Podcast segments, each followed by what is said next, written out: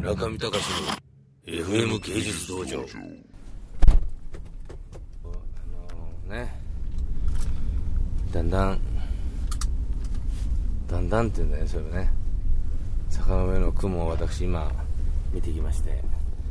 あのあっちの四国の方のありがとうっていうのはだんだん知ってました？知りませんでした？だんだん良くなってきてますね。すいません。僕もあの老境に差し掛かってきたのでダジャレがお好きになってきました。失礼しました。本人的にはすごく楽しく楽しい気分になってきました。さっきあの竹下恵子が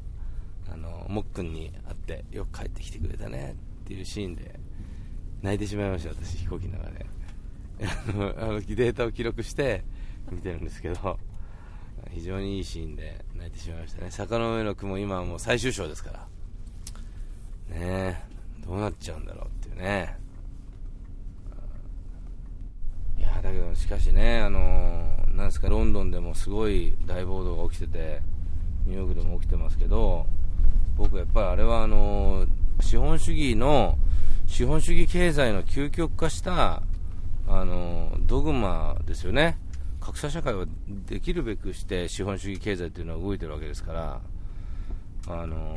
みんなに分配資本が分配されることはありえないわけですからね。だからそれを究極に進めてきたアメリカとイギリスがある瞬間には世界の覇者となりそして、えー経済が空洞化して自国の民族が民が不幸になっていると、皮肉ですよね、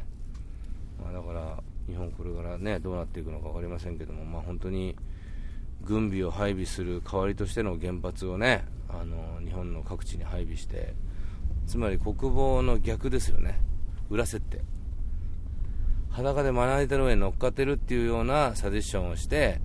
それで、えーどっからも攻めてこれないようにしているっていう逆説的なあとは核を保有しているのにおいてはその核武装ししたくなったらできますよっていう、まあ、そういうことなんでしょうけど、ね、それだからこの前もなんかすごく大きなニュースになってましたけど経団連の会議で300人ぐらいの社長の中で孫さんだけがなんか反原発を訴えてあとは全員反原発じゃないっていう感じで大人のふりしてるって言ってましたけどなんか桜井よし子さんとかもねあの反原発はこの国の方針としては良くないっていう提言をしてましたけどあのなんていうんですかね。やっぱりこうに僕は本当に僕は日本の現代美術から見た日本の社会。例えばじゃああと日本のアニメ業界でも日本の漫画業界でもいいですけどそこから見た日本という仕組みのそのある種の優柔不断さというかグレーなエリアの多さっていうものが国家レベルで行われてるんだろうなっていうのは重々あの分かるわけですよ。しかしその日本の民はまだ暴動を起こしてませんからねまだ。イギリスは暴動を起こし始めましたから。そしてねニューヨークのあのアメリカの民も暴動を起こし始めた。一体ねこう国というその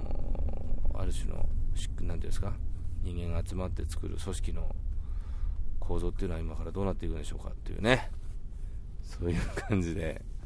台湾は台湾でね隣国中国とのやっぱりこう政治的な関係を常に睨みつつそんなね政治的な文脈も考えさせられる、えー台湾での、えー展覧会。勝手に自分で考えてるだけです。でもやっぱ考えますよね。今もう会社僕私の会社の中で武闘派宣言をしてもう本当にあの開会期は武闘派宣言ですよ。次の美術手帳でもあの墓まで働けっていうメッセージ。で、えー開会期のイメージ広告を打ち出しました。もう働くことに対してのなんていうんですか自分探しとかっていうのいい加減にやめろと。もうそういう時代は終わったよと。労働と自分の人生を重ね合わせるのともにやっぱりこう一人生きていたら社会貢献と社会との距離感をちゃんとあのリズムで考えましょうと。そういうね